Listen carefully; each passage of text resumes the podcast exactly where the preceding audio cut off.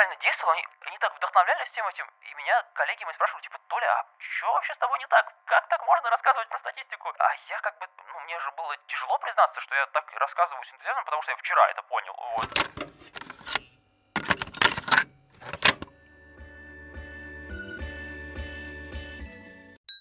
Нейрочай. Всем привет! Это подкаст о том, как устроен мозг и искусственный интеллект, зачем это знать и как на этом заработать. Меня зовут Виктория Земляк. И я Владимир Михеев. Сейчас утро, Санкт-Петербург, студия «Две дорожки». У нас в гостях Анатолий Карпов. Доброе утро. Привет.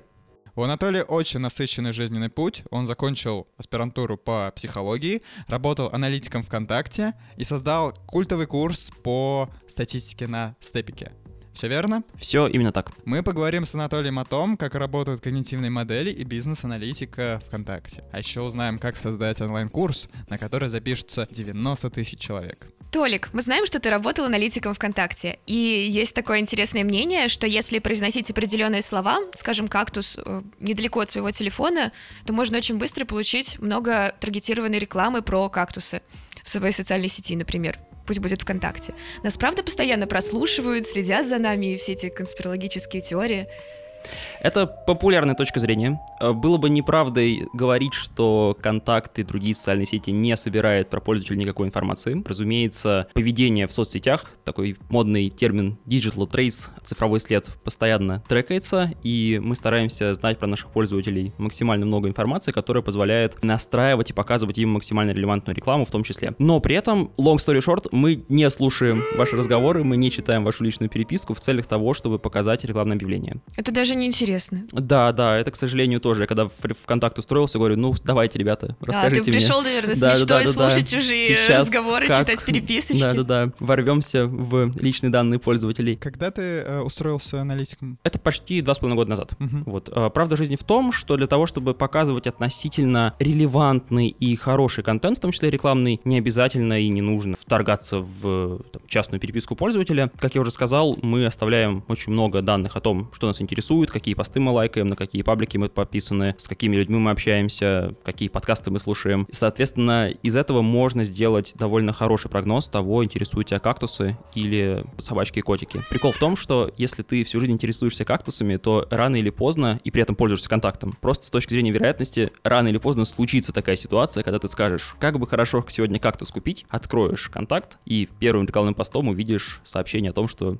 у тебя сегодня распродажа кактуса прямо рядом с домом. Но это скорее такое когнитивное искажение. Люди очень любят сразу приписывать таким событиям не случайность, а закономерность. Причем вот достаточно одного такого события, и сразу кажется, что это очень такой сложный за этим феномен лежит, и обязательно это объясняется тем, что вот там ВК или другие соцсети там прослушивают наш микрофон. Сразу же, как только слышат ключевое слово «кактус», сразу же вставляют нужный пост. Хорошо, тогда можешь рассказать об ограничениях этой технологии вообще? Да, ограничения таргетированной рекламы — это вообще такая интересная тема, потому что, я бы сказал, ну, есть два противоположных точки зрения, которые довольно хорошо уживаются в современной культуре. С одной стороны, есть известный феномен, что люди выработали своего рода баннерную слепоту, и реклама их уже особо не сподвигнуть к тому, чтобы даже кактус купить, потому что мы просто уже не реагируем на рекламные посты, к ним очень привыкли, и вот приходится ребятам, СММщикам, рекламным менеджерам выдумать какие-то безумно необычные креативы и рекламные заходы, чтобы хоть как-то конкурировать за внимание пользователя в интернете. И при этом мы знаем, что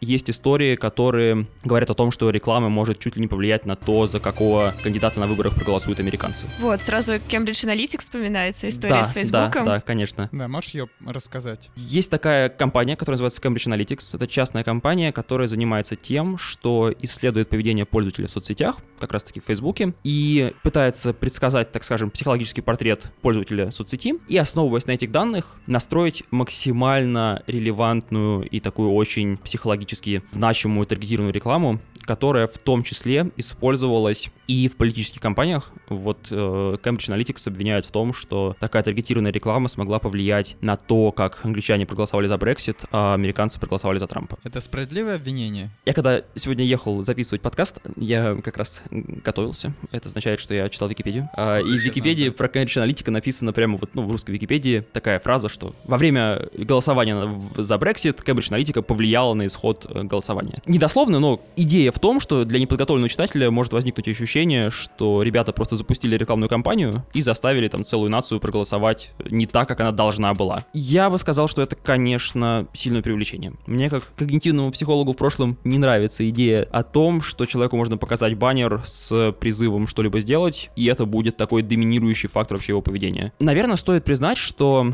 это действительно очень мощный инструмент, и мы можем влиять на поведение людей посредством рекламы в том числе, но, наверное, я бы не сказал, что это такой доминирующий главный фактор. А в России происходили подобные случаи с политической рекламой? ВКонтакте, например. Да, ВКонтакте есть нечто похожее на политическую рекламу. Я думаю, многие из вас могли заметить подобного рода посты. Например, когда были последние выборы президента, были посты, которые агитировали принять участие в голосовании. При этом некоторые недобросовестные кандидаты могли периодически пытаться запустить такую рекламу с явным призывом голосовать за того или иного человека. А разве это плохо? Это Да, выходит ну- за рамки агитации? Это напрямую запрещено правилами, и такого рода посты мы старались максимально быстро банить и не пускать их. В целом, long story short, в принципе, да, можно встретить политический контент в рекламных постах и ВКонтакте тоже. Но там нет никаких особых манипуляций. Ну, это такое tricky question. Мне тяжело представить, что там Беглов сейчас выиграл выборы только потому, что была реклама в соцсетях.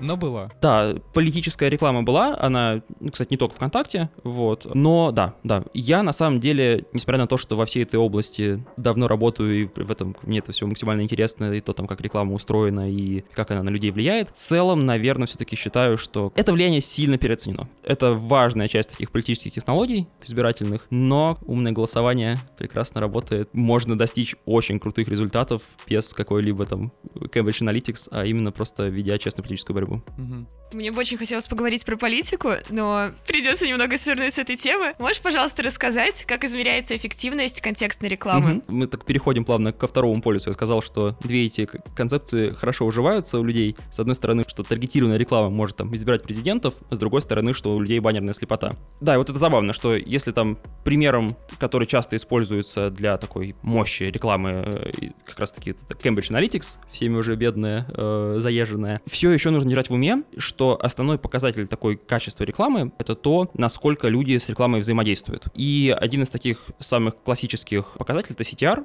если его просто расшифровать, это конверсия в клик, грубо говоря. Вот у нас есть рекламный пост, мы его показываем людям и смотрим, сколько кликов было на количество показов. И на самом деле прикол в том, что в среднем CTR рекламы очень редко бывает выше там 3-4%. Это означает, что, грубо говоря, там практически 90% всех показов не приводят к ожидаемому действию. Даже больше. Ну, даже больше, да. То есть там 10% это такой уже CTR считается просто piece of art. Вот, а не рекламное объявление. Отчасти это действительно спровоцировано тем, что люди постепенно перестают реагировать на такие банальные рекламные посты. Как раз это баннерная слепота. Мы там знаем, что у нас там ВКонтакте слева есть какие-то баннеры, которые что-то показывают, но уже практически туда не смотрим, вот, потому что обычно как-то все это не очень интересно. Это решается другими задачами, другими инструментами, я имел в виду. Как раз-таки ВКонтакте есть такая больш- большая классная команда, которая занимается именно тем, что пытается подбирать пользователю максимально релевантную рекламу. Это уже такой machine learning, э, который основан на интересах пользователя и на содержании рекламного объявления. Но в целом, даже как бы вот со всеми новейшими разработками и самым мощным машинным обучением, как я сказал, редко когда мы можем добиться того, что в среднем там CTR по системе будет выше там 50%. Можешь вообще рассказать про команду ВКонтакте чуть подробнее? Мгм. Команда ВКонтакте — это отдельная тема для разговора, да, я могу говорить довольно долго. Когда я пришел в ВКонтакт, э, у меня вообще было такое очень сильное расхождение ожиданий реальности, мне казалось, что, ну, ВК — это один из таких крупнейших сайтов мира, один из вообще огромнейших проектов. Тебе не казалось, так и есть? Ну, да, и мне, мне казалось, что таким проектом должна заниматься огромная команда, и я был очень удивлен, что над всем ВК, по-моему, тогда работало около 100 разработчиков. Ну, то есть это на самом деле очень мало. Это очень мало Это правда. Да, для такого рода продукта. То есть, а конкретно команда бизнеса и рекламы, когда я пришел, практически команда, которая занималась технической стороной вопроса всей рекламы ВК и всех бизнес-продуктов ВК. У нас было там 5-6 человек. То есть это действительно такой абсолютно стартап-тим. И команды все ВК вот примерно так и работают. Они очень маленькие, состоят из таких full-stack специалистов. То есть э, каждый умеет делать всего понемногу. э, Вот. э, и там, будучи аналитиком, я и программировал, и машинное обучение кое-где применял, и там бизнес всякие задачки решал. Ну вот заходишь ты в офис Зингера на Невском, и как там все внутри? Внутри, я когда пришел на собеседование, это тоже было интересно. Ты приходишь э, в офис Зингера и оказываешься в такой типичной атмосфере парадного Петербурга. Там вот реставрированная лестница, там мраморный пол, а, ковры лежат. И сидят пять айтишников. Да-да-да, такой лифт с э, металлической дверью, с позолоченным а, узорами, вот. И ты такой, господи, куда я вообще попал? Как здесь, что здесь происходит? То есть это очень забавная такая эклектика современного офиса, который такой, знаете, по всем айтишным стандартам, там, с настольным теннисом, пуфиками, в атмосфере такого парадного Петербурга, это, конечно, накладывает неизгладимое впечатление вообще на работу вот в этом офисе. Мне кажется, это очень уютно. Да, да, да, поэтому в ВК все всегда не используют слово офис, все называют это штаб, потому что это просто такое место, где все постоянно тусят, а по выходным какие-то занимаются там, своими проектами, что-то делают, там приходят с друзьями, лежат на полу, смотрят какие-то фильмы. И это на самом деле такая была главная для меня неожиданность, что эти вещи можно совмещать. А ты ожидал? Я ожидал, что, ну, программисты как работают? Э, они такие сидят, молча и программируют. В open space, да, с ну, да, да, стеклянными да, да, дверцами. вот, со стеклянными дверцами, ты просто такой сидишь молча и, и прогаешь. В ВК постоянно что-то происходит, посреди офиса лежит какой-то там пенниборд, все ездят, катаются на гироскутерах, вот, и при этом вот это как бы такая человая, расслабленная атмосфера приводит к тому, что на самом деле производится там масса работы, и люди очень продуктивно и круто там тащат такие проекты, которые там, в других компаниях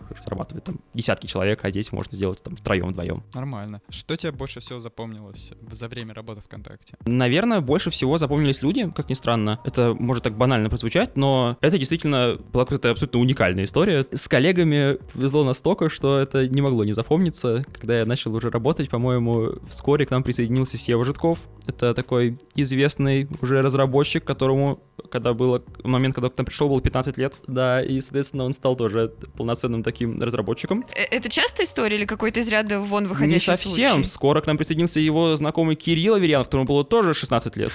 И вот вы можете представить атмосферу вот работы в таком коллективе, так скажем. Вот.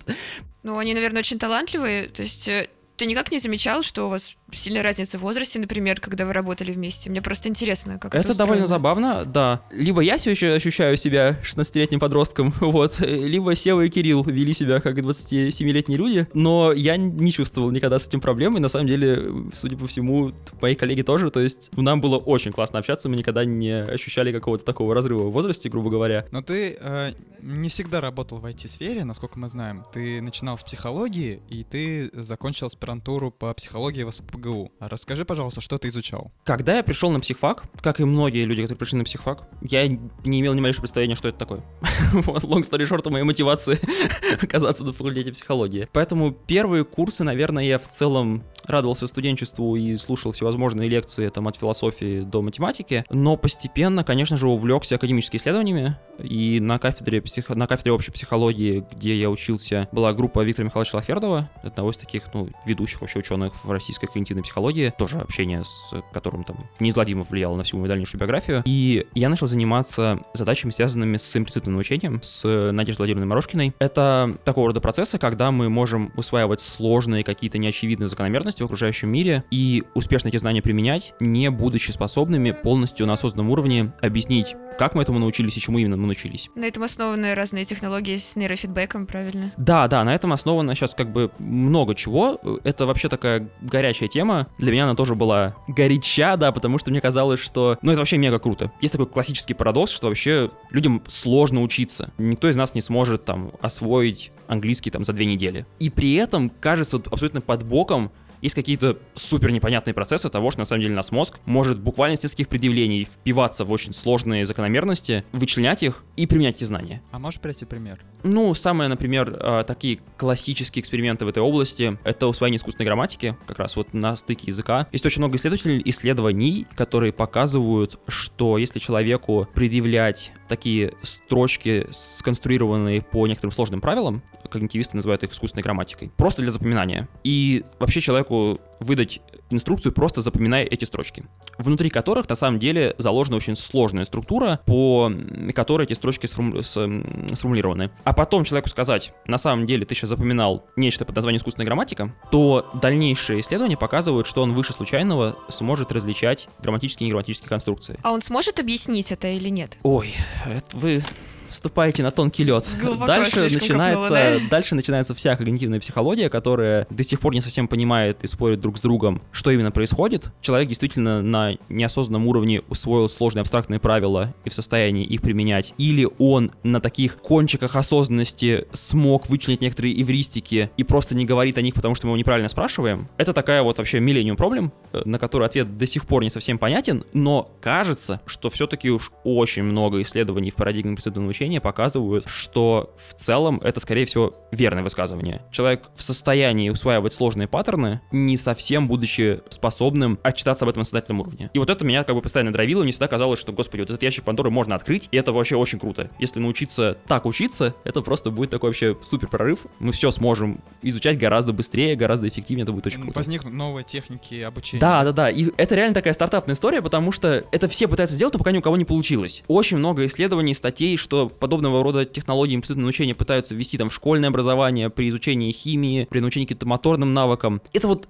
получается немножко-немножко на, на начальных этапах, но все еще не довести это до какого-то такого супер результата. И вот это такая, мне кажется, очень классная история, как раз когда академические исследования напрямую выходят на очень классную прикладную задачу и пока не решенную. Но они все-таки выходят или только теоретически когда-нибудь, может быть, выйдут? Не, нет, э, много статей, которые прямо показывают, что ребята пытаются, исследователи, применять подобного рода парадигму имплицитного учения вот именно в академических проектах, в обучении школьников, грубо А говоря. можешь привести пример? Ну, например, э, подобного рода вещи были использованы при попытке биологам, если я не ошибаюсь, чтобы они быстрее усваивали сложные молекулярные формулы.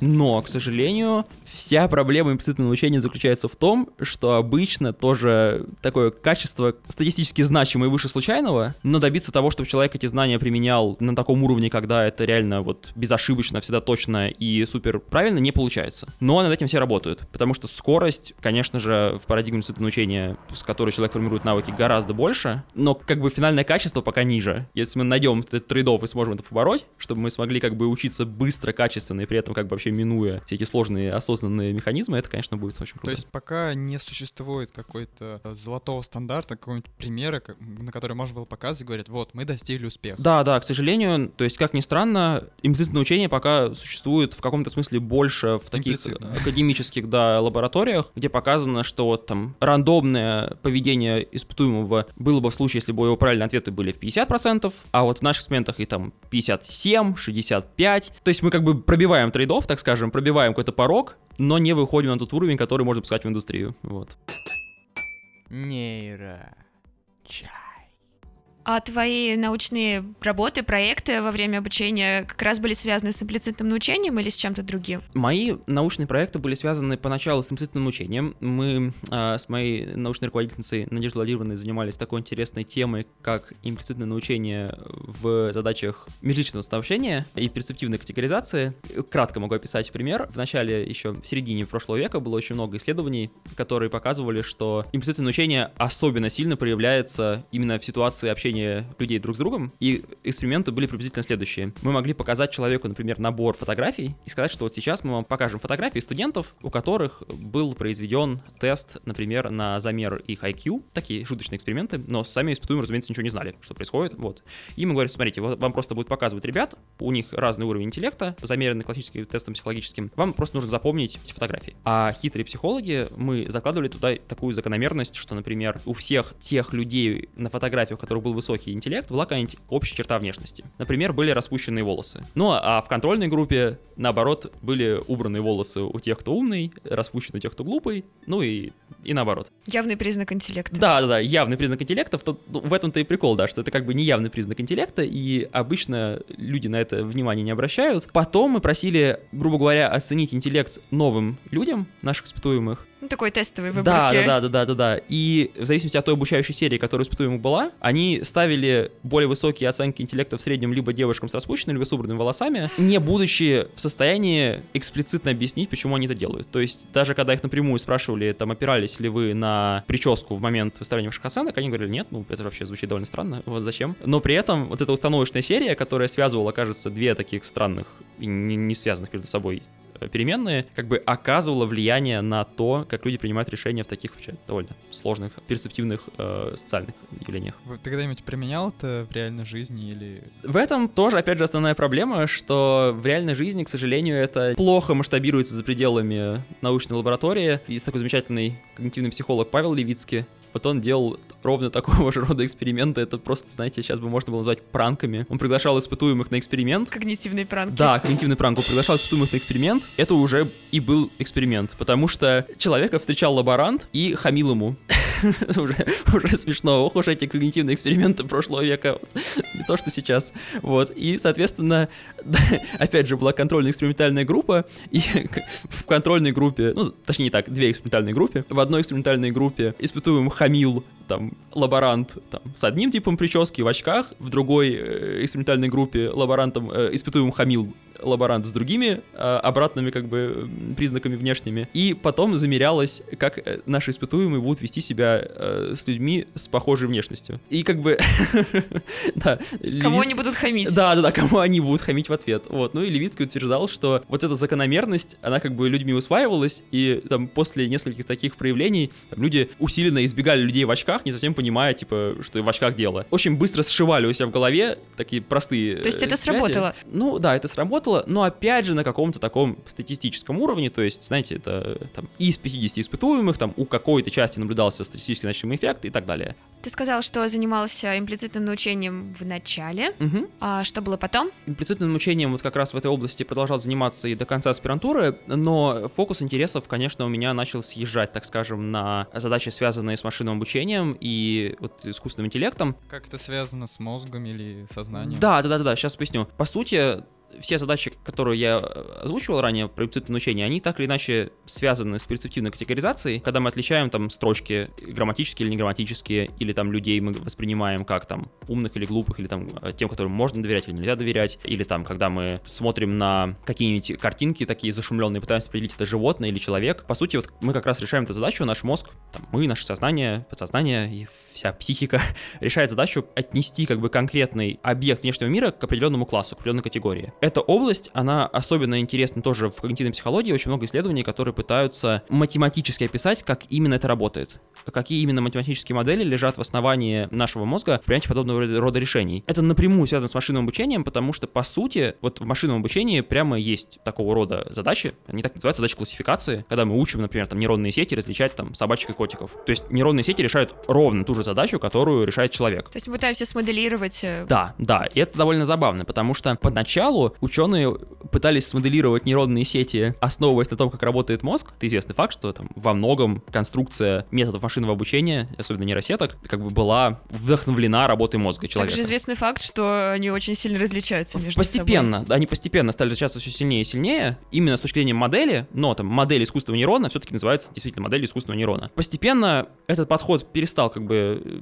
быть доминирующим, и у людей, которые занимаются машинным обучением и разработкой алгоритмов, может не стоять цель максимально точно повторить то, как это делает человеческий мозг, но это все равно отдельный класс задач как раз-таки в академической сфере, вот которыми я увлекся. Как можно при помощи э, алгоритмов ML, машинного обучения, попробовать сделать такие модели, грубо говоря, написать такое программное обеспечение для робота, который тоже, тоже могут смотреть на мир, принимать решения, классифицировать объекты, и чтобы это было действительно так, как это делает человек. Это не совсем связано с мозгом, в этом смысле когнитивной психологии мы как бы отдаем это в другим ребятам, вот нейросайенс, физиологи разберутся, а мы решаем немножко другую задачу. Если мы знаем, как ведут себя наши испытуемые, у нас есть эти данные, мы просто вот там приводим их на эксперименты, они проходят наши тесты, там, они решают задачи категоризации, у нас просто есть очень много данных. Вот эти данные можно с разной степенью успешности описать различными конкурирующими математическими моделями. Это очень классный заход такой методологической стороны вопроса. Вот в мире перспективной категоризации существуют такие конкурирующие теории между собой, очень высокоуровневые. Ну, одни теории считают, что мы относим объекты внешнего мира к категориям, потому что у нас есть сохраненные прототипы. Это как платоновские облака. вот. Да, да, да, да, да, да. Всё Облако идей, ну, в каком-то смысле, да. Вот у нас есть как... Да, да, в каком-то смысле есть такая вот идея кошки, которая в результате нашего эмпирического опыта сформировалась. Мы в детстве много-много видели кошек, нам говорили, смотри, вот эта кошка, и вот эта кошка, и вот эта кошка.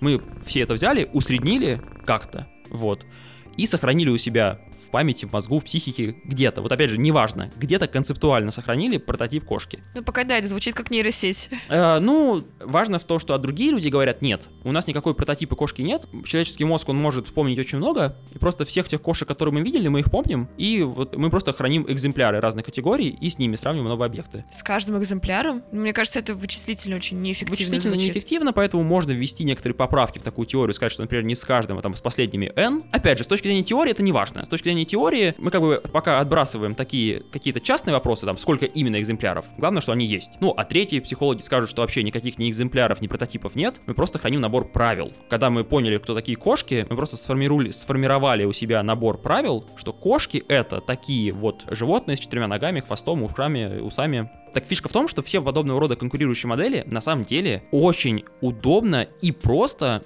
представить в виде математических моделей. И когда мы смотрим на каких-то испытуемых конкретно взятых и их поведение, можно посмотреть исключительно математически, какая из моделей лучше описывает результаты. И вот это меня как бы вообще так очень сильно интересовало. Э, Мне казалось, что вот, вот все, вот это прорыв, вот за этим будущее. В этом-то и вся проблема психологии есть, что физики, по сути, всегда этим занимались. Там вся физика — это вычислительные модели на языке математики. Вот, а психологи вечно книжки свои пишут и спорят друг с другом. А нужно вот именно формализовывать модели, представлять их в виде математических конструктов. Это позволит нам понять, какая из конкурирующих теорий лучше описывает эмпирические данные и, что самое более важное, там, делает такие предсказания, которые действительно потом можно наблюдать в последующих экспериментах. И как успехи? Успехи сл- сложно, сложно, вот, э, каких-то таких супер впечатляющих результатов добиться не удалось, и, наверное, по, по такой довольно забавной причине, это, знаете, произошел сдвиг мотива на цель. Чем глубже, как бы, я погружался в эту область, тем больше меня начал интересовать сам процесс, тем больше меня начал интересовать вообще сама мат-статистика, машинное обучение, э, нейросети. Постепенно все это дело меня вытеснило из психологии, вот, и я как-то понял, что даже вот именно анализ данных как таковой мне наиболее интересен. Поэтому ты из научной сферы ушел. Отчасти, да, отчасти, Из да. академии. Да, отчасти так получилось, что там вот как-то я понял для себя, что для меня вот эта вот инструментальная составляющая оказалась даже более интересной, вот, в том числе как раз-таки и ВКонтакте э, отчасти поэтому попал. Нейрочай. Ну, раз уж мы начали говорить про статистику, то тут нельзя не упомянуть про твой курс на степике. Расскажи, пожалуйста, о его судьбе, как он вообще возник. Да, вот курс на степике возник приблизительно в этот период, когда я увлекся вычислительными моделями психологии. Предпосылки были сильно раньше. На психфаке у нас курс по мат-методам был таким самым страшным и ужасным предметом. Все его боялись, там всех с него отчисляли. все Кроме там- тебя. Ну, конечно. Ну, на первом курсе, там, я не помню, на каких-то первых курсах э, относительно эти экзамены были, и я как-то так, ничего себе, думаю, ничего себе, вот, как звучит интересно. Начал всем этом разбираться, и оказалось, что, ну, вообще-то, я такой, ничего себе, я, я, я вообще-то я все понял. Вот, я такой, так, Приятное да, открытие. да, я все понял. Для меня это действительно было очень приятным открытием. Я прямо вот там сидел, это кроме шуток, зачитывался там учебником наследова как художественной литературой. Вот, мне просто такое казалось, блин, ничего себе, вот оказывается это так работает. Потом сначала, сначала как-то своим друзьям рассказывать на переменках, вот, они такие, Толя, ты понял матстат, ты нам объясни. Они говорят, ничего себе, и мы поняли. Я такой, постойте-ка, оказывается, мат-статистику можно объяснить так, чтобы люди поняли. Открыл талант, да, можно да, сказать. открыл все суперспособность X-меновскую, вот, объяснять статистику простым языком. И здесь мы немножко пока оставим курс на степике, перед этим я уже как бы начал немножко разбираться в статистике, но на уровне такого вот э, студента психфака провести эксперимент, сравнить две группы, там, тест-студентом и так далее. Назовем это на уровне любителя, да? Да, да, да, на уровне э, академического психолога. И потом мне позвонил мой брат Ярослав и говорит, Толя, мы тут открываем институт биоинформатики, такой проект в Питере, будем биологов биоинформатики учить. Ты же знаешь статистику? Ну, я как-то так немного смущался, говорю, не, статистику я, я не знаю. Он говорит, переформулируй вопрос, ты сможешь прочитать курс статистики? Я говорю, ну, это да. Это уже совсем другой вопрос. вот, это другой вопрос. И институт биоинформатики отдельный проект, я про него могу рассказать тоже более подробно, но сейчас забегая вперед, это выглядело так, что на первом своем, я там проработал почти, сколько там, года 4, по-моему, у меня было. Ну, дольше, чем ВКонтакте. Да, да, да, вот. А, я читал курсы по статистике, и мой самый первый курс по статистике я читал тоже вот биологом. Это были такие самые умные ребята с биофака. Я вообще думал, что биологи умнее, чем психологи, поэтому мне было очень страшно. Это выглядело так, что у меня были лекции по субботам с утра, и вот всю ночь перед субботой я не спал и готовился к занятиям, читал все эти статистики, пытался понять, почему же именно там степень свободы это n-1, почему там t-распределение вот именно важно его использовать, когда выборка меньше 30. А можешь объяснить за две минуты, почему, раз ты так хорошо разбираешься в статистике? И в итоге, в общем, для меня это было таким откровением. Я просто, когда я наконец-то это понимал, я впадал просто в какой-то такой мифический экстаз. Я приходил на лекции такой, вы не поверите. Короче, вот, собственно говоря, мы вычитаем из дисперсии единичку не потому, что это просто так в учебнике написано, а потому что это смещенная оценка, и вот мы именно, когда вот так делаем, мы ее поправляем, и на людей это реально действовало, они, э, они так вдохновлялись всем этим, и меня коллеги мои спрашивали, типа, Толя, а что вообще с тобой не так? Как, как, как, как так можно рассказывать про статистику? А я как бы, ну, мне же было тяжело признаться, что я так рассказываю с энтузиазмом, потому что я вчера это понял, вот, перед лекцией за час, вот, как бы. Я говорю, ну, ну, я люблю предмет, как бы, просто такую статистику, это классно. Ну и, и дальше как бы приблизительно так же вот у меня все это было и со следующими моими областями, то есть и машинное обучение приблизительно так же изучал, вот, то есть... Ну, машинное обучение, статистика, все близко. Да, да, все очень, деле, да, все очень близко. И как-то ребята, которые вот э, курировали весь институт информатики, они посмотрели на меня и говорят, Толя, давай ты вот на степике курс запишешь. И я такой опять, господи, думаю, ну ладно. Я, наверное, месяца четыре ночевал в студии, я забросил вообще свою аспирантскую диссертацию, я ничего не делал, я просто где-то вот целыми днями работал над курсом по статистике. Тоже ровно та же самая история, что пока записывал курс, понял, что на самом деле я все понимал неправильно, все не так, и вообще первых, господи, первых студентов обучил не тому, и надо сейчас все поправить, вот. То есть, наконец-то, как говорится, окончательно во всем сам разобрался. Записал курс, и мы его запустили, тоже мне было очень страшно, потому что ну, тогда это воспринималось, что какой-то чувак с психфака записывает курс по статистике, там, э, хейтеры в комментаторах там писали, типа, что за, что за дурак, вот. Но потом, как ни странно, курс стал относительно набирать популярность, причем как в академической среде, так и в индустрии. То есть вы начали смотреть аналитики, ребята, которые занимаются статистикой в там, маркетинге, в рекламе, вот в таких вот областях, где статистика нужна, чтобы там проводить простые эксперименты, сравнивать, вообще понимать, как работать с данными. То есть курс, ну, не побоюсь этого слова, там, отчасти стал культовым. Вот. На нем сейчас вот почти там 80 тысяч человек записано. Больше, 86 тысяч, по-моему, вот, да? Потому что с каждым днем, с каждым днем туда записывается все больше и больше людей. Удалось вот нащупать такую интересную нишу, супер понятная потребность. Вот все хотят разбираться в статистике, но у очень большого людей количество это вызывает такую понятную фрустрацию, какие-то цифры, формулы, и именно эту проблему, мне кажется, часть удалось решить, да, и курс зашел довольно хорошо. Слушай, а почему именно степик? Ну, здесь все просто. Ребята, которые занимались институтом информатики, были напрямую связаны со степиком. Вот Коля Вяхи, с которого вообще началась вся моя карьера э, вот и в преподавании, и в IT, это SEO степика и директор института информатики. Поэтому как бы это такие очень близкие проекты, родственные. И работая в институте информатики, я как бы начал от института информатики записывать курсы на степике. Ну а дальше уже все, как бы дальше степик для меня стал настолько вот В общем, тебя личным, друзья позвали. да, по да, сути, да, да, да, личным фактором, что уже как бы все остальные курсы записывал только на степике. А сколько тебе за него заплатили? А это была такая, это была на самом деле исключительно степик это open source такая платформа и контент авторы создают бесплатно. Между нами э, там была была такая абсолютно, грубо говоря, символическая надбавка к моей там зарплате в студии информатики, но это скорее исключительно такой морально приятный бонус. Ну, то есть это вообще было не про деньги исключительно. А про что? Поначалу, наверное, в большей степени это был какой-то такой просто очень классный челлендж. Вот мне казалось, что я могу объяснять статистику прикольно, сидя на переменке там трем моим друзьям. Вот, масштабировать это там на всю Россию. А, было... ты решил проверить, да? Да, да, было интересно, типа, можно ли об этом рассказать там всему миру, вот, а, с экранов э, телевизоров и ноутбуков, вот.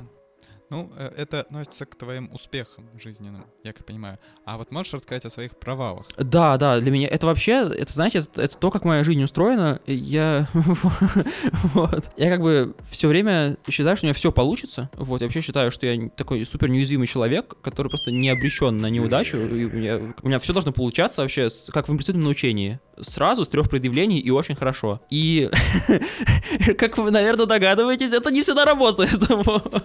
И жизненные, жизненные э, успехи, они как бы дают мне такой небольшой гэп, который позволяет двигаться дальше. Когда я записал курс на степике, и мы его запустили, он стал довольно классным, и там уже начали, он начал выигрывать всякие там аварды э, теховские, мне там э, Министерство образования выдало какую-то грамоту, я был рад, и тогда учился в аспирантуре, я выиграл конкурс, по-моему, господи, это Крауч Award, и мне выдали сертификат на 30 тысяч рублей, я подумал, Jesus Christ.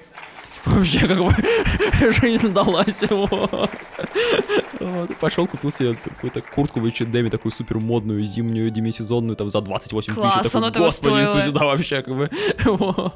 И для меня это действительно стало супер успехом. Курс действительно у него там, он собрал очень классные отзывы, его все начали смотреть. Так, а провал Да, да, да, да. Парень с психфака это вообще круто. Он может объяснять статистику. И следующий шаг у нас был проект. Мы хотели сделать такой же курс на английском языке. Я начал его записывать, тоже заперся в студии на три месяца и не записал, типа, вообще ни, ни, ни одного урока. Я вот над этим работал вот долго и упорно. Я приходил, записывал, начинал, и у меня ничего не получилось. В смысле, тебе просто не нравилось? Да, я запис, записывал, удалял, я подумал, что ладно, сначала я все это напишу на бумаге, и просто реально вот месяц сидел и полностью записал на английском весь, вот весь текст, вот записал, отдал, там, э, на, э, ходил на занятия с native спикером, поправил весь этот текст, но выяснилось, что этой суперспособности у меня нет, это была для меня такая, ну то есть в итоге мы курс так и не запустили, я вообще после этого вообще впал в какую-то мега депрессию, уволился с работы, почти после этого полгода ничего не делал, просто лежал и болел. Прикол был в том, что, судя по всему, такая магия первого курса была в том, что я всегда записывал так отчасти полуимпровизационно, полу не готовясь, ну, в хорошем смысле этого слова. То есть у меня не было такого скрипта лекций, скрипта текстов, и я все время вставлял какие-то такие аллюзии, метафоры, какие-то шутки, объяснения. А на другом языке не очень получилось Абсолютно не получилось. Вообще, Сложнее вот даже близко. на другом вообще языке. никак, да. То есть и на, на английском языке это просто получались какие-то тексты из ряда Hi guys, today I'm gonna talk about statistics. И просто какие-то такие, ну, ну да, типа, чувак рассказывает про статистику на таком плохом английском. И у меня абсолютно не получалось придумать какие-то такие прикольные налоги, какие-то переходы, там, перепрыгивать с темы на тему. И вот да, для меня это было таким просто вот, ну то есть, вот я взялся за... И, и у меня вообще не получилось вообще ничего. Здесь, как я говорил, у меня как бы всегда вот такие успехи и неудачи, они друг друга компенсируют. То есть вот я сделал некоторый задел там курсом на степике на русском, вот, и всю эту фору проиграл там следующим проектом. Следующий такой у меня супер жизненный успех, который, мне кажется, на меня там максимально повлиял, это вот то, что я когда я устроился ВКонтакте работать, ну мало того, что устроился, но и смог как бы там пройти все эти там, испытательные сроки, и ну, это, тогда для меня это вообще казалось невыполнимой задачей. Вот, сейчас звучит так банально, типа, устроился на работу, типа, окей, вот. Нет, на самом деле устроиться на работу ВКонтакте совсем не да, банально как бы звучит. учитывая, что я как бы не айтишник, и для меня это было, ну, все абсолютно вот я все, я там, я, я гид увидел в первый раз, вот, ну, ну, то есть я его видел, конечно, раньше, вот, но, Вот типа, это там, косяк. да, это, это косяк, чувак, вот. Но было очень сложно для нормальных, там, айтишников, это все как бы детский сад какой-то, там, чувак, освой Git, come on, вот, ну, мне так и говорили, ты, ты- ты знаешь SQL? Я говорю, нет, Говорит, ну, освой, я говорю, да, просто приходил домой, там, 48 часов подряд, такой, так, надо быстро освоить SQL, Это просто типичное устройство в IT-компании, да, да, да, когда да, тебя там- взяли джуниором. Да, да, да, вот. Да, еще и прикол-то в том, что меня взяли не джуниором, меня как бы О, сразу еще взяли лучше. на такую довольно ответственную позицию, вот, сразу там на два отдела, типа, вот, чувак, занимайся аналитикой. Да, это был такой для меня супер челлендж, и когда я более-менее в этим все разобрался, мне начало получаться, это начало помогать коллегам принимать какие-то правильные решения, вот для меня тоже оказалось, что это такой вот супер жизненный успех. Большая была зарплата? Ну, выше, чем в, на кафедре общей психологии в СПбГУ. Ты подписывал что-то про неразглашение конкретных цифр? Я не уверен, наверное, я не знаю, вроде бы можно говорить про зарплату, но у меня зарплата была больше 100 тысяч рублей в Питере. Для меня это казалось тогда, что это просто какие-то... Это вот знаете, как я говорил, что когда я получил сертификат на 30 тысяч рублей, купил себе куртку, когда я получил первую зарплату, я подумал, что ну все, как бы, come on. Жизнь удалась. Это, да, это вообще как бы... вот. На, на психфаке такое бы не получил никогда. Да, да, ну на психфаке, да, как бы. Ну ладно, не демотивируй людей, которые хотят работать на психфаке, пожалуйста. Да не, на самом деле шутки шутками в академии тоже можно делать деньги, это, это норм история, вот. Можно мега-гранты выигрывать. Да, да, можно выиграть мегагранты. Но это такой же челлендж, как устраиваться в ВК. Такая тема, давайте все-таки затронем. Есть такое интересное мнение, что вот, если там уйдешь из э, академии в индустрию, сразу там будешь 300 тысяч в секунду зарабатывать. Это популярное мнение. Это популярное мнение, которое на самом деле не всегда работает. На самом деле, Мы сегодня развенчиваем мифы да, об IT так не работает, что такой говоришь, так, рынок труда, я бывший психолог, и сразу такая очередь выстраивается, Яндекс, JetBrains, все такие, нет, нет, иди скорее к нам работать. он же Да, да, он же, он же психфак закончил, вот. Попасть как бы в крутую движуху в индустрии так же сложно, как выиграть очень крутой грант. Поэтому как бы на самом деле, окей, ладно, в каких-то областях, наверное, это действительно все-таки в среднем, конечно, проще, но я бы еще сказал такая, такая история, что если человек реально очень круто занимался наукой, ему, ну, не будет интересно просто заниматься, не знаю, там, аналитикой. Ну, все-таки, мне кажется, уже, как говорится, сознание деформировано. Уже хочется после науки заниматься какими-то такими штуками эпическими. Ну вот поэтому ты и ушел из ВКонтакте. Да, все из-за деформированного сознания, вот. А из контакта как раз я тоже ушел. Ушел в свой стартап, вот, я подумал, Да, кстати, что... в эпических штуках. Да, да, я подумал, что... фейлы, да. Да, надо срочно сделать следующие эпические штуки, надо делать свой стартап. У меня была идея, что вот эм, если курс на степике получился, он получился хороший, то надо не останавливаться на достигнутом, надо сделать вообще такой, вообще концептуально новый образовательный проект, который вот изменит вообще мир, как люди учатся дата сайенса, аналитики. Это как раз про гид, про SQL. Ну да, да, да, вот как бы я от- от- отталкивался опять же там от своих каких-то штук, вот э, мне казалось, что если мне было так сложно там гид SQL выучить и статистику, и аналитику, точнее не так, мне это было просто выучить, я там проходил всякие курсы на Курсере, ну там все понятно, вот, а как это применять на работе было довольно сложно. Тогда я увидел очень крутой продукт, э, есть такой аналитик Олег Якубенко, он сделал симулятор для аналитика, для меня как бы вообще непонятно, почему все образование не выстроено так, как у него. Он сделал такую сторилайн, как будто ты устраиваешься аналитиком в стартап, который провалился, потому что там продукт-менеджеры принимали решения не основываясь на данных, а просто такого наитию. И там как бы вся, вся storyline выстроена в том, что ты как бы такой исследуешь реальные кейсы, смотришь на такие реальные данные, и это позволяет тебе применять правильные продуктовые решения. И я так вообще это вдохновился, подумал, блин, круто, сделаю еще лучше. И у меня была идея, она и сейчас есть, вот, а, сделать такой симулятор на максималках. Как будто вот, вот все люди хотят учить Data Science. Я просто сформулировал для себя такой тезис, что самый лучший способ выучить Data Science это просто быть дата-сайентистом. Вот. И стартап был в том, что мы такой, мы по сути такой пишем такой игровой мир. Представьте, что вы устраиваете аналитика в Uber. И у нас вот на этой платформе как будто вот есть э, там Uber, Нью-Йорк, там ездят машинки, каждая на самом деле поездка, это вот такое продуктовое событие, все эти данные записываются в базы данных, там разработчики там пишут какие-то штуки для разработки, дизайнер придумывает дизайн, а ты аналитик в этой компании, вот у тебя есть там доступ к этим данным, и заранее как бы такой э, сюжет запланированный, мной написанный, как эта компания развивается, где у нее какие-то проблемы, где у нее какие-то успехи, и ты как аналитик должен во всем этом деле участвовать, и как раз-таки, пользуясь и гитом, и, ну, и питоном, и R, и базами данных, вот выстраивать эту компанию как бы с нуля, Было бы круто там пробовать себя в разных ролях, например, да, проект да, да, или да, аналитиком, да, или это была, да, это была такая ис- исходная идея. Вот у меня как бы всегда была вот такая супер тема, что надо вот лучший способ стать дата-сайентистом это быть дата-сайентистом, а лучший способ что-то учить это играть. Вот там весь мир играет в игры, и мне казалось тоже, что ты такой создаешь отряд, то есть ты там находишь друзей, там, грубо говоря, дизайнера, тестировщика, разработчика, Да, продукт-менеджера, аналитика. Я бы поиграла. И вы как бы вот проходите эти миссии в этом симуляторе вместе, и, возможно, конкурируете с другими командами. Вот такая вот у меня была идея. Я сразу же такой всем позвонил, всем своим друзьям на энтузиазме, всех собрал, такой, так, так, нет времени объяснять, давайте-ка увольняемся с работы, начинаем срочно пилить этот супер стартап, сейчас мы вообще всех победим.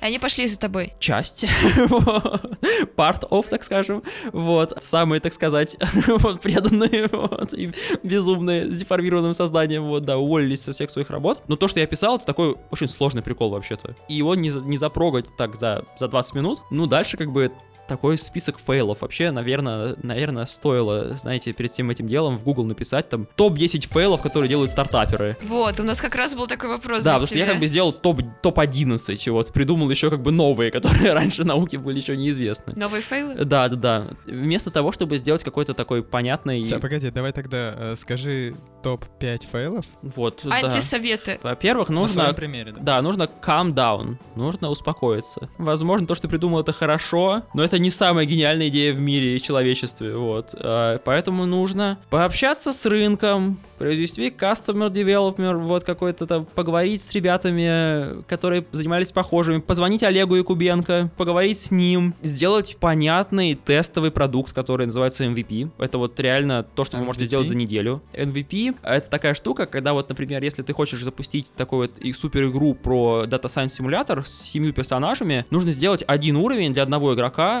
Вот знаете, когда игры выпускают пресс-релиз такой маленький, типа вот поиграйте буквально 5 минут. Короче, такой минимально доступный прототип вашей командой. Там точно есть слово прототип, есть слово минимал. Minimal Visual. Да, да, да, да, да. И вот мы этого не сделали, мы сразу начали пилить вот этот сложный большой продукт, очень много, и причем у меня как бы с каждым моим этапом я такой, а еще, а еще у нас, короче, будет там и вот такая штука, и вот такая штука, и еще заодно сделаем целый онлайн-университет, и вообще, короче, это все встроится вообще в, в мир, и, и еще и компаниям будем это продавать, и у них, короче, они так будут сотрудников обучать, и вот мы такие начали все это делать, делать, делать, делать, делать, делать.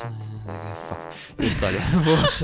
И устали. Вот, и устали, и это и сразу распылились на очень большое количество таких подпроектов и приостановились пока. Можно резюмировать, что нужно создать какой-то план и придерживаться его. Как ни странно, Или- как ни странно, вообще, да, вообще как бы, то есть мир, он такой проще, чем кажется, и пообщавшись со всякими стартаперами, вот посмотреть там умные видосики, есть такой Y Combinator, один из самых известных акселераторов стартапов, такая в Штатах, в долине есть такая, грубо говоря, школа, которая учит стартаперов, но у них очень простая бизнес-модель, Y Combinator это тоже стартап, который как бы работает в мире стартапов. Они просто говорят, что, смотрите, мы каждый год, там, два раза в год проводим заявки, отбираем самые крутые команды, у которых самые классные промисинг идеи, перевозим их в долину, даем им денег на, там, житье-питье, консультируем их, сводим их с самыми крутыми инвесторами, с самыми крутыми экспертами индустрии, вместе делаем супер крутой проект, ну, а потом, разумеется, как бы имеем часть от этой компании. У них есть такой, грубо говоря, онлайн-курс для стартаперов. Приходят очень крутые чуваки, которые там запускали миллиардные стартапы и рассказывают вообще, как нужно делать. Ну, ты сначала смотришь, кажется, что просто такой common sense, но фишка в том, что как бы это, наверное, самое главное. Вот этот здравый смысл, его нельзя отпускать ни на секунду. Нужно действительно очень хорошо планировать. Даже если любишь импровизировать. Да, да, да, даже если любишь импровизировать. То есть вот как бы это такое самое сложное. Всегда придерживаться очень таких понятных решений, масштабируемых. Но мне как бы всегда казалось, что это типа все для слабаков, вот. И э, сейчас мы импровизируем, и все получится. Наверное, иногда это случается, иногда действительно иногда получается, иногда ребята действительно такие собираются, и все взрывается и взлетает. Вот. Но это опасная дорожка, Но это потому опасная что дорожка. это скорее исключение. да, да. это скорее исключение, и все-таки... Да, у нас тут две дорожки. Да, в стартапах нужно балансировать. То есть нужно брать какую-то очень классную, неочевидную идею, но вот эту такую классную, неочевидную идею нужно делать правильно. С планированием, MVP, ресурсами, потому что иначе ты прямо вот очень быстро перегораешь, устаешь, и ничего не получается. Мгм. Какие у тебя планы сейчас? Сейчас я немножко отдохну, потому что я вот э, тут совсем чуть не умер с этим всем делом. Вот, э, уволился с работы, начал все это ус- устраивать эти стартапы. С первого раза не получилось. Это нормально, я все еще неуязвим, у меня все получится. Вот. В Силиконовую долину еще поедешь? Да, сейчас, сейчас я поеду в Силиконовую долину, да, вот. Поэтому сейчас я немножко приду в себя. И, возможно, мы немножко поменяем какой-то исходный, исходный вектор этой идеи, протестить ее более правильно, потому что это какое-то самое главное разочарование мое жизненное. Ты придумаешь какую-то супер классную идею, и такой, господи, как круто. А следующий этап такой, так, так, так, так, так. Ну хорошо, как эту global идею заземлить? Какой реальный продукт можно сделать? И когда ты пытаешься ее заземлить, этого уже в избытке. Когда ты говоришь, ага, окей, если мы просто такие хотим, чтобы дата-сайентисты обучались в таких супер симулируемых историях, значит, у них должно быть в браузере, прямо в браузере их компа все остальные инструменты, а это DataCamp. Такой, ага, так, ну, интересно. Так, а если мы хотим сделать, чтобы у них просто был очень крутой контент, то есть, получается, это, это получается видеолекции, не, ну это Stepik, собственно говоря. Или Так, Курсер, то есть да. каждый раз, когда ты вот эту свою супер гениальную идею пытаешься превратить в MVP, ты понимаешь, что как бы ты это уже борешься с гигантами, которые уже на этом рынке давно, и как бы непонятно зачем. Вот это самое сложное. Поэтому надо сейчас вот еще раз все это дело покрутить, повертеть и придумать, как именно опять это нужно правильно начать. Вот, такой вот у меня план. Ну, мы желаем тебе удачи, ждем твой следующий супер успешный Да, онлайн-курс да. или еще более успешный стартап. Ну, в общем, я думаю, на этой амбициозной ноте можно закончить. Анатолий, спасибо нам за свои гениальные идеи. Спасибо вам, ребята. Три чая каждому, кто дослушал этот выпуск, и до новых встреч. Всем пока! Всем Пока. пока ребята.